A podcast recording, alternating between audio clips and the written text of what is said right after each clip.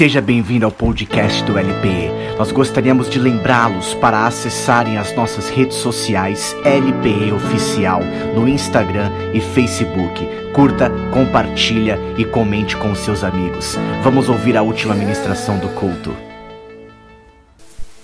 Paz, igreja. Como é bom estar aqui com vocês. É... Aquilo que o Senhor tem para nós é muito maior do que a gente pode imaginar e eu nunca imaginaria estar aqui, nem nos meus maiores sonhos. E é muito bom partilhar disso com vocês. Então vamos logo para a palavra, para aquilo que realmente é importante. Abram comigo lá em Colossenses 3.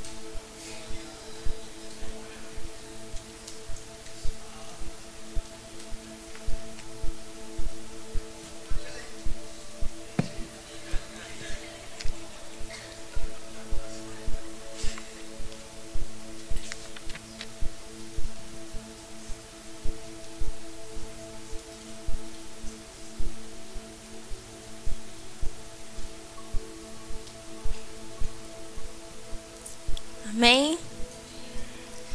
Então vamos lá, vamos começar a ler a partir do 1, em que diz: Portanto, se fostes ressuscitados juntamente com Cristo, buscai as coisas lá do alto, onde Cristo vive, assentado à direita de Deus.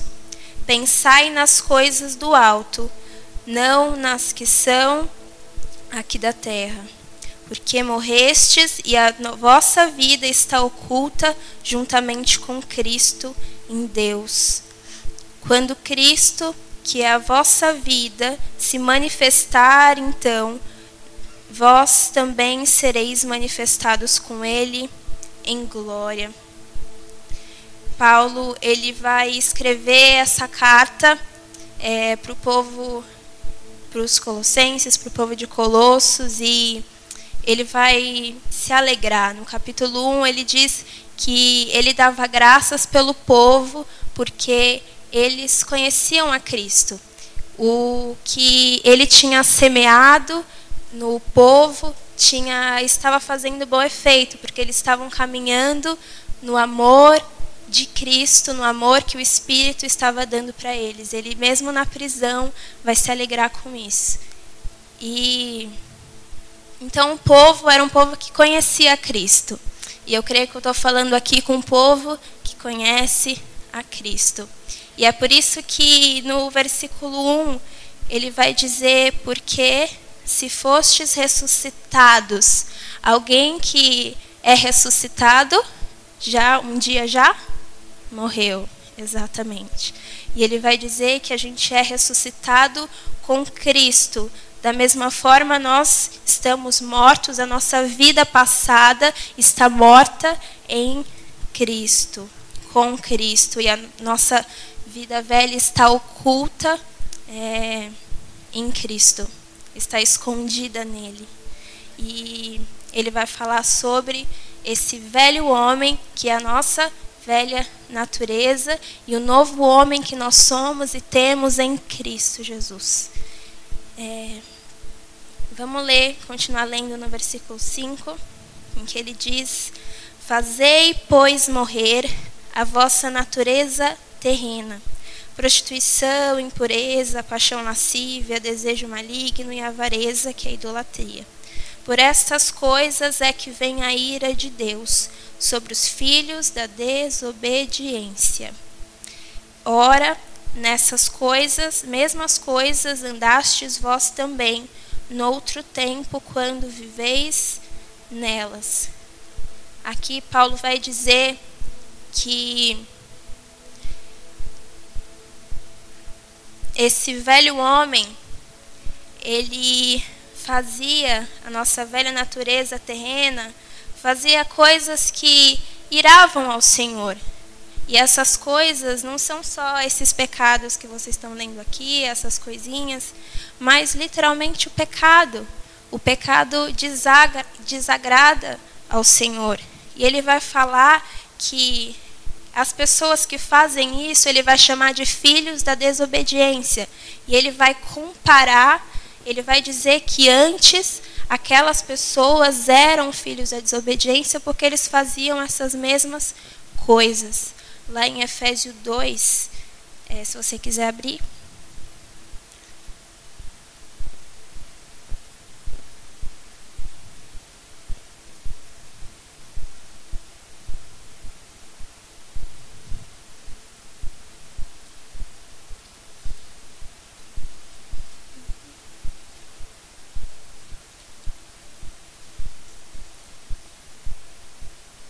Amém? Ler. A partir do versículo 2, na verdade, só o 2 mesmo. Ele vai dizer: Naquele tempo vocês seguiam o mau caminho deste mundo e faziam a vontade daquele que governa os poderes espirituais do espaço, o espírito que agora controla os que desobedecem a Deus. De fato, todos nós éramos como eles e vivíamos de acordo com a vossa natureza humana, fazendo o que o nosso corpo e a nossa mente queriam. Assim, porque somos seres humanos, como os outros, nós também estávamos destinados a sofrer o castigo de Deus, a ira de Deus. E mais uma vez aqui, ele vai comparar e ele vai dizer: que antes, a nossa velha vida, nós fazíamos essas coisas. E ele vai falar aqui, aquele que governa o mundo dos pecados, aquele que governa esse mundo, em umas traduções eles vai dizer o príncipe, é, a potestade né, do ar e tal, que é Satanás. Ele vai dizer que Satanás governa o mundo e que essas pessoas, os desobedientes, eles estão sendo influenciados, controlados por ele. E ele vai dizer que antes nós éramos assim também. E eu quero que vocês atentem ao fato da desobediência. Ele dizer que essas pessoas são os filhos da desobediência. É, a, a desobediência ela é um dos valores e um dos padrões da humanidade. E da mesma forma que tem a desobediência, nós temos, ao contrário dela, a obediência ao Senhor. E ele vai dizer que antes essas pessoas e nós fazíamos o que o nosso corpo queria e o que a nossa mente queria. Então, eu quero dizer para vocês que se você faz o que o seu corpo quer e que sua mente quer, você está andando de forma errada a gente tem que andar pelo Espírito. E se na nova vida nós somos em Cristo, então o nosso corpo vai ser controlado por Ele, a nossa mente vai ser a mente de Cristo, e aquilo que a gente fizer vai refletir em Cristo, o que nós pensarmos vai refletir em Cristo. E aqui, quando ele fala se submeter a essa vontade, é sempre uma vontade. Ou a gente vai se submeter à vontade do Senhor e vai obedecer a Ele, ou a gente vai obedecer à nossa vontade, ao nosso corpo, à nossa mente. Não dá para fazer os dois de uma vez só. É, Jesus, lá em Mateus 6, 24, vai dizer que não se pode servir a dois senhores. Você não pode servir ao Senhor e servir a você mesmo. E se você faz a sua vontade, você está servindo a você mesmo e que Jesus Cristo vai falar que isso não pode acontecer. E no versículo 5, lá de Colossenses mesmo, ele vai dizer, Paulo vai dizer: Fazei, pois, morrer a vossa natureza terrena. Ele vai dizer em outra versão: matem os desejos deste mundo. Paulo vai dar uma palavra de ordem ao povo: Fazei morrer matem. Isso quer dizer, lá em Romanos 6, 8, vai falar que nós não somos mais condenados pelo pecado. A gente não é mais controlado pelo pecado. Então ele vai dizer: não é mais o pecado que controla você, não é mais o diabo que controla você, que controla sua mente, que controla sua alma. Não é. E a partir disso, em Cristo, vocês têm o poder de matar. Então ele vai dizer: matem. E se diz lá que nós já somos mortos para o pecado, é estranho ele dizer: matem se vocês já são mortos. E a verdade é que todos os dias nós precisamos matar, é por isso que ele fala: matem, matem esses desejos, e todos os dias a gente precisa silenciar esses desejos dentro de nós. Amém? Então agora a gente não é mais controlado pelo pecado, a gente não é mais escravo do pecado, só que enquanto a gente não é escravo do pecado, a gente não pode usar a nossa liberdade para coisas vãs. A gente, enquanto escolhe não ser escravo do pecado e senhor das nossas próprias vidas e senhor do pecado, a gente escolhe ser servo do Senhor e ser, e ser servo, Jesus vai falar, Deus vai falar sobre ser escravo, é literalmente colocar a nossa vontade em Deus é obedecer a Ele, é a gente falar que a gente não tem poder mais, mas é o Senhor que rege as nossas vidas em tudo. No versículo 9, continuando lendo, ele vai falar: Não mentais uns aos outros, uma vez que vos despides do velho homem com seus feitos, e vos revestides do novo homem que se refaz para o pleno conhecimento segundo a imagem daquele que o criou. Vai dizer: despojai-vos, se despides. O que, que, é isso? Ele, essa palavra tem a ver com como tirar uma peça de roupa. Então ele vai falar: tira esse, esse velho homem que existia, a natureza humana que existia em vocês, e se revistam com um novo homem se revistam com sua nova natureza. E esse se refazer me chama a atenção porque ele fala se refaz para o pleno conhecimento. Esse se refaz é algo constante. O nosso novo homem, ele precisa estar em constante renovação para se tornar cada vez mais parecido com o seu criador. Nós fomos criados para ser parecido com o nosso Criador. E se a nossa velha natureza não diz respeito a isso, a gente precisa estar sempre em uma constante renovação. É um processo, a transformação é um processo, não é? A gente crê que o Senhor realmente pode mudar a nossa vida de um dia para o outro, mas cabe a nós tomar atitudes e fazer coisas para que isso seja todos os dias. Agora, a gente vai falar um pouquinho sobre um homem que passou por um processo de transformação. E na verdade a gente já conhece muito bem essa história, a gente vai falar um pouquinho sobre o rei Saul. E Saul, ele vai pa passar por um processo de transformação que não vai acabar tão bem, né? A gente já conhece a história, a gente sabe que Saul não se dá bem e acaba que o Senhor escolhe Davi para ser o novo rei. E então, mas o Senhor essa semana me fez parar para refletir um pouco sobre o começo da história do rei. E a gente vai fazer isso essa noite juntos? Abram comigo lá em 1 Samuel.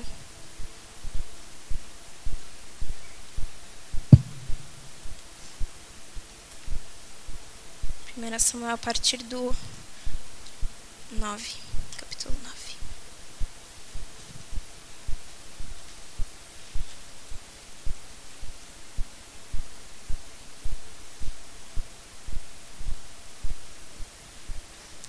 Lá no capítulo 8, é, eu vou tentar explicar mais ou menos para vocês. E aqui o Samuel era um dos que estavam com o povo, era um dos profetas do Senhor naquele lugar. E no capítulo 8, o povo vai pedir um rei ao Senhor. Vai falar: Deus, Samuel, nós queremos um rei. Nós queremos um rei não importa o que você tem para falar, a gente quer um homem que vá batalhar as nossas batalhas, que vá por nós.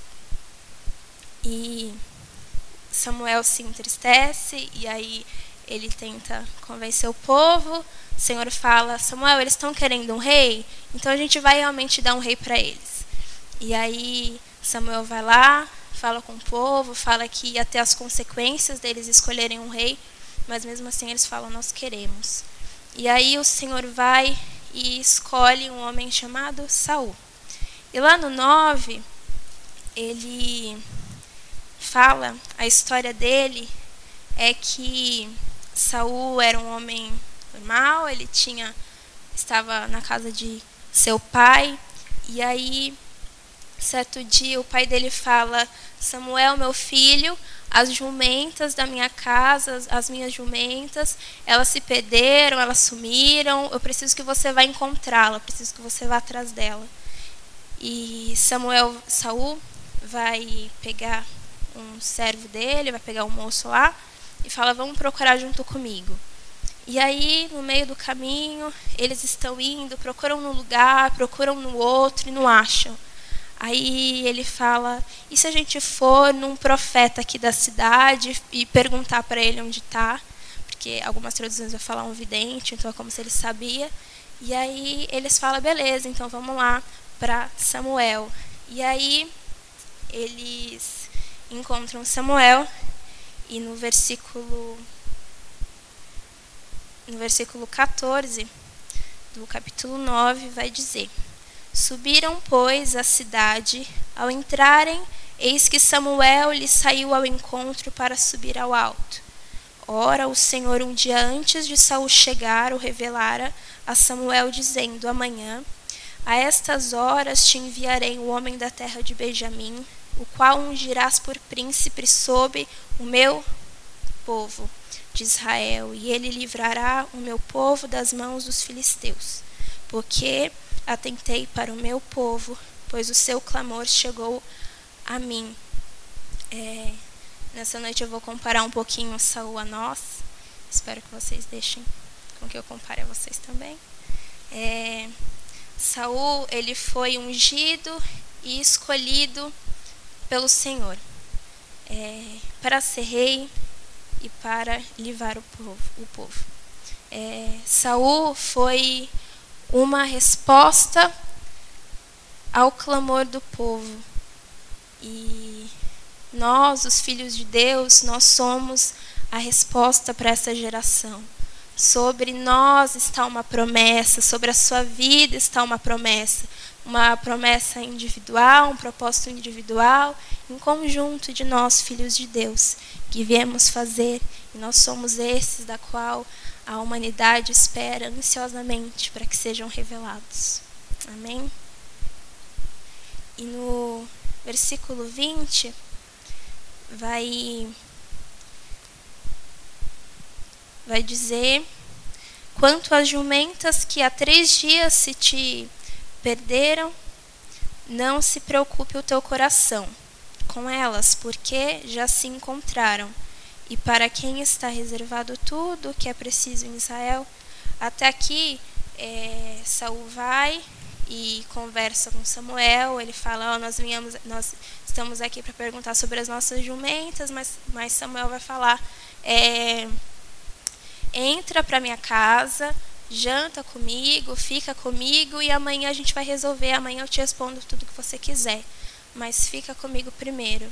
E aí o Senhor vai atentar o coração dele e aí ele vai dizer essas palavras que a gente acabou de ler, que as jumentas já tinham sido encontradas, então não era para Saul ficar atemorizado, porque as jumentas já tinham sido encontradas.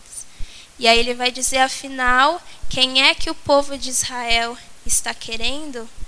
E quem é, mesmo que Saul tenha duvidado de si mesmo, ou talvez naquele momento, porque nos seguintes versículos ele vai dizer: Então respondeu Saul e disse: Porventura não sou benjamita, da menor das tribos de Israel, eu e a minha família, a melhor de todas.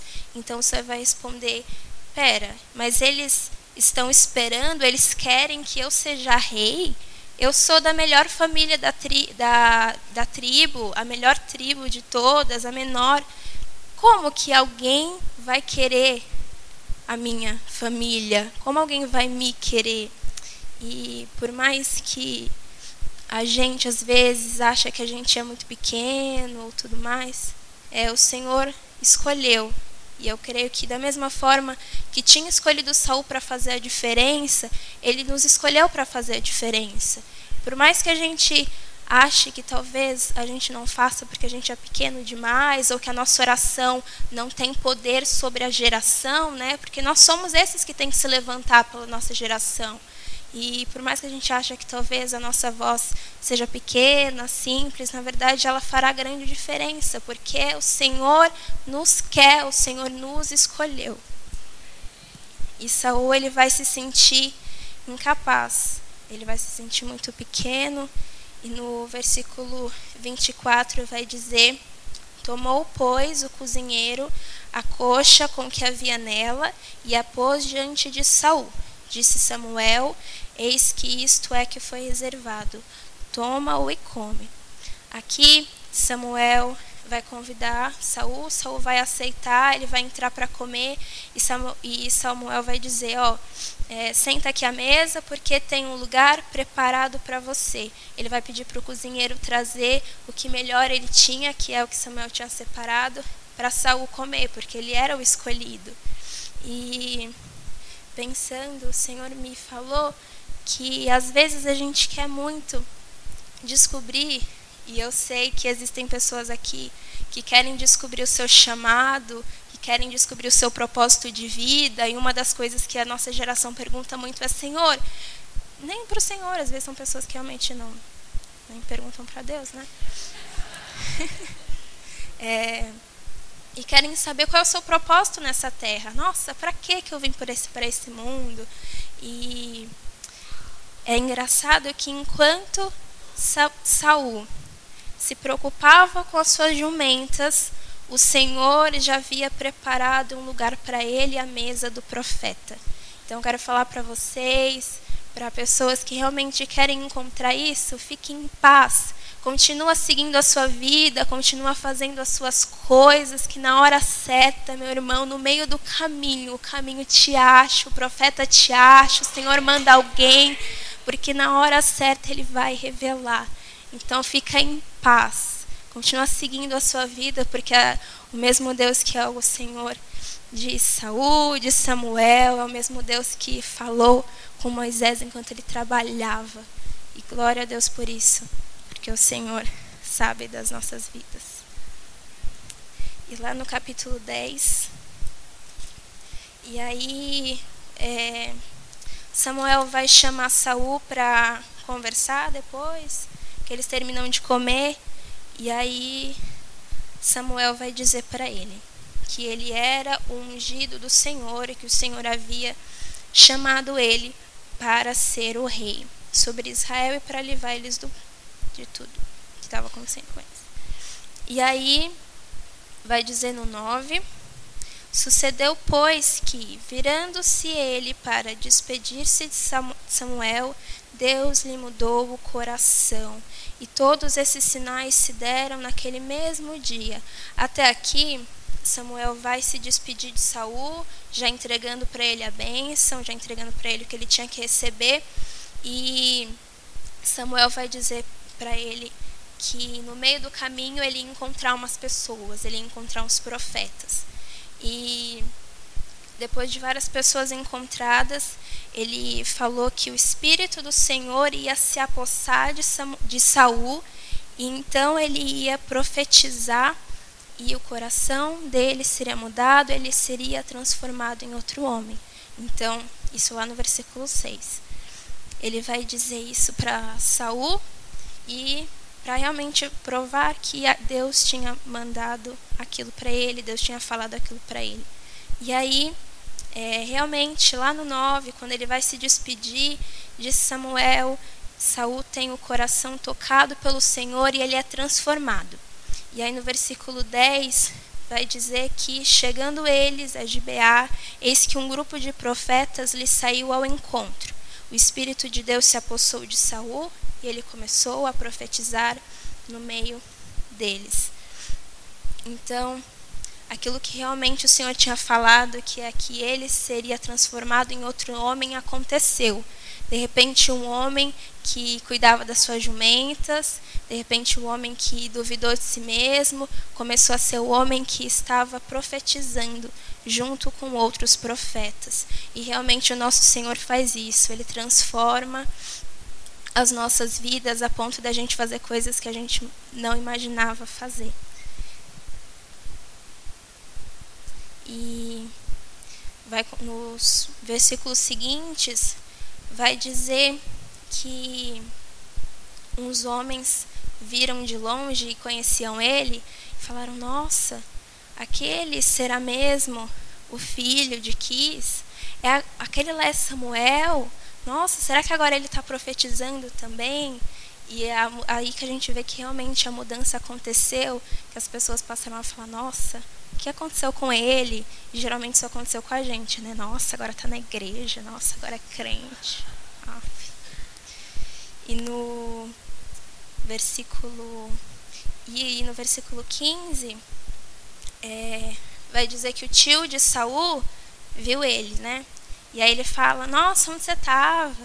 E aí ele fala que ele foi procurar jumentas e no meio do caminho ele foi falar com Samuel e aí diz que informou-nos de que as jumentas foram encontradas, Samuel tinha informado isso, porém com respeito ao reino de que Samuel falara, não lhe contou nada.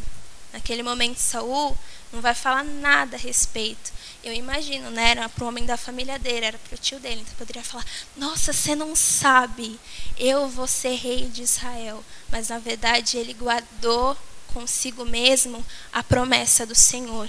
E a gente tem que é, aprender com isso, né? Às vezes a gente quer sair falando para um monte de gente aquilo que o Senhor tem para as nossas vidas. E na verdade não vai precisar você ficar contando tudo. As pessoas vão ver com os próprios olhos delas. E a partir do versículo 21, no versículo 21, ele vai ser um, ele vai ser escolhido rei, né? Samuel vai falar para o povo se juntar e porque ele iria escolher e aí vai ele vai sortear lá a tribo e da tribo vai sortear o nome e sai Saul.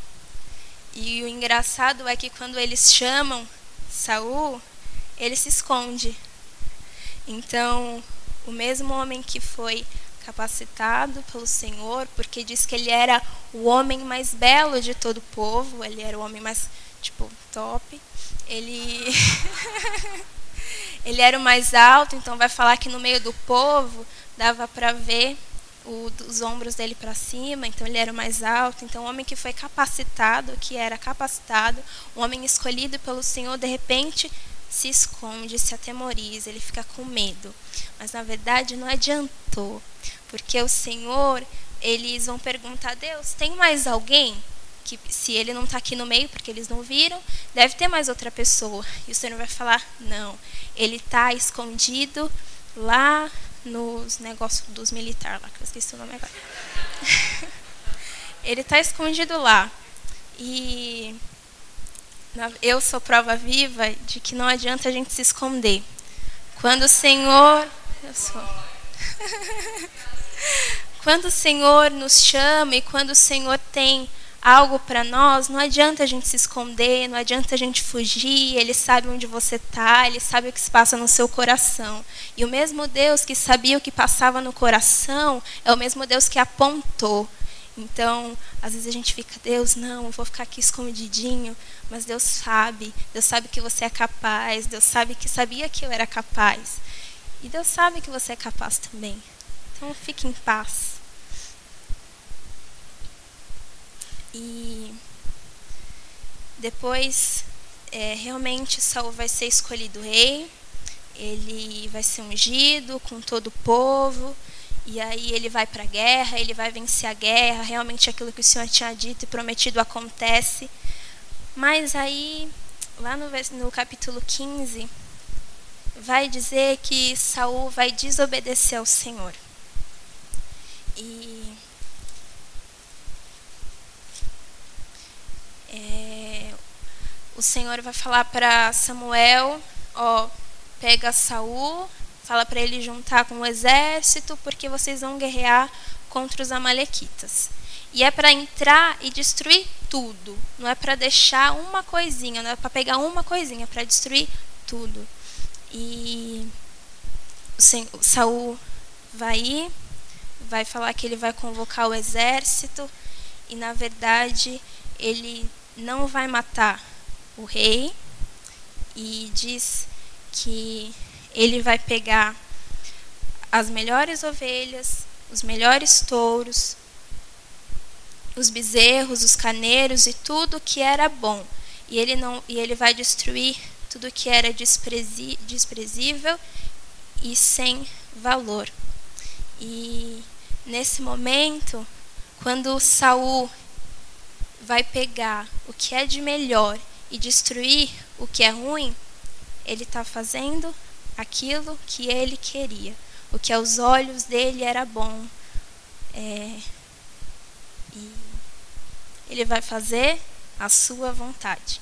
Ele vai escolher desobedecer ao Senhor para fazer aquilo que ele queria. E é aí que ele estragou com tudo.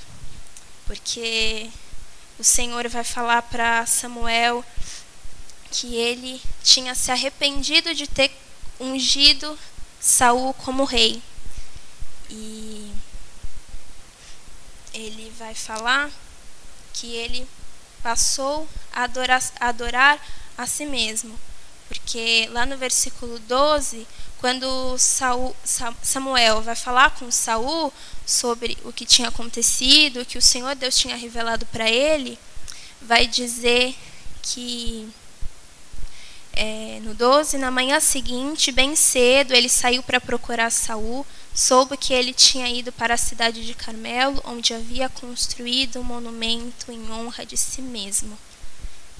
Naquele momento, Saul escolheu erguer um monumento para ele mesmo e honrar a si próprio.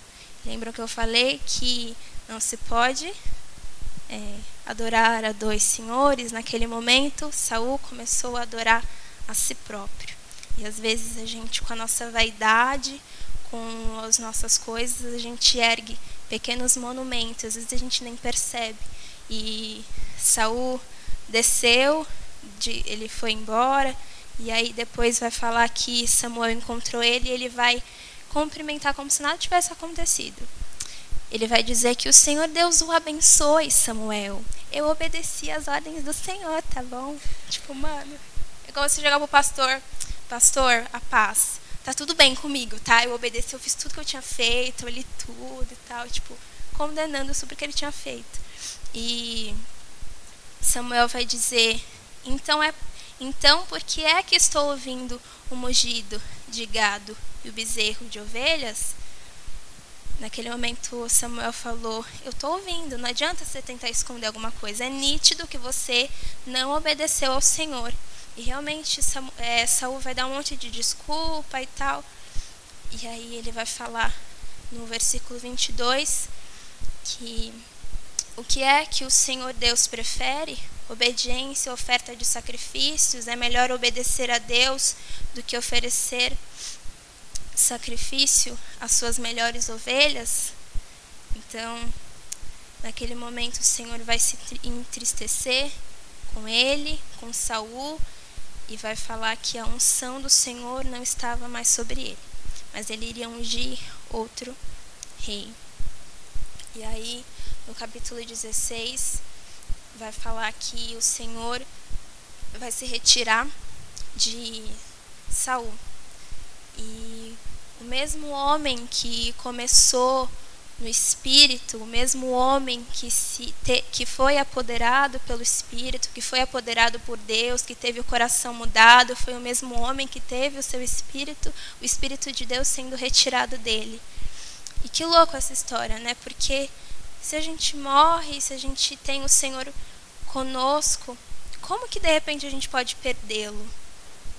E na verdade, eu me lembrei hoje que a Isa, na última ministração dela, ela falou que os únicos responsáveis pelas promessas das nossas vidas somos nós mesmos.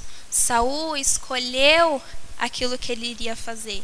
Saul foi o único responsável da promessa do Senhor não ter acabado da melhor maneira. É óbvio que Saul ele poderia ter acabado super bem.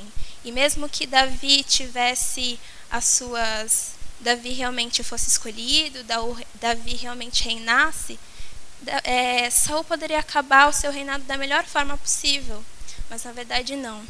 Isso não foi culpa de Deus ou qualquer outra coisa. Foram escolhas e consequências da vida de Saul. E abram comigo, por favor, lá em Mateus 5, para a gente terminar.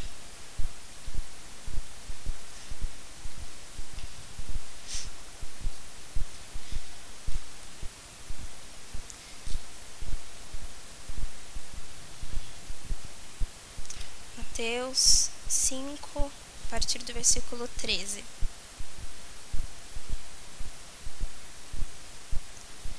Ele vai dizer: Vós sois o sal da terra. Ora, se o sal vier a ser ímpido, como lhe restaurar o sabor? Para nada mais presta senão para lançado fora e ser pisado pelos homens. Ele vai continuar no 14 dizendo: Vós sois a luz do mundo, não se pode esconder a cidade edificada sobre um monte, nem se acende uma candeia para colocá-la debaixo do alqueire, mas no velador, e alumia todos os que se encontram na casa. Jesus vai dizer para os seus discípulos, e a gente conhece muito bem que ele está dizendo para nós também, que nós somos o sal da terra e a luz do mundo. Só que o versículo, o versículo não acaba aí. Jesus vai continuar dizendo que se o sal vier a ser ímpido, se o sal não tiver nenhuma utilidade, se o sal não der gosto, não vai prestar para nada. Basicamente, ele está falando: se vocês não cumprirem aquilo que o Senhor tem para suas vidas, não vale de nada. Em umas versões vai dizer que se o sal não der gosto, ele deixa de ser sal. Se a gente não cumprir o propósito que Deus tem para a nossa vida, não vai valer de nada. É a mesma coisa que a gente ser lançado fora. Da mesma forma, não, não adiantou nada Saul ter virado rei e ter talvez adquirido propriedades e dinheiro e um monte de coisa, quando na verdade ele deixou de ter o que era mais importante, que era o Senhor junto com ele. E da mesma forma é as nossas vidas. A gente não vai ganhar o mundo, a gente não vai ganhar o que realmente importa criando e tendo coisas aqui nessa terra, mas a gente cumprindo o nosso propósito, que é o que o Senhor nos deu. E vós sois a luz do mundo, vai dizer que não vai adiantar acender uma vela, alguma coisa e colocar outra por cima, porque senão não tem nenhuma utilidade. E no 16 vai dizer: Assim brilhe também a vossa luz diante dos homens, para que vejam as vossas boas obras e glorifiquem a vosso Pai que está nos céus. Essa é o nosso, esse é o nosso maior propósito nessa terra. Para que que a gente nasceu? para que vejam as boas obras e glorifiquem a vosso Pai que está no céu. Então, se você talvez não sabe o que você está fazendo nessa terra, meu irmão, é para que todos vejam que há Deus nessa terra, é para que o Senhor, Deus Pai, seja glorificado através da sua vida.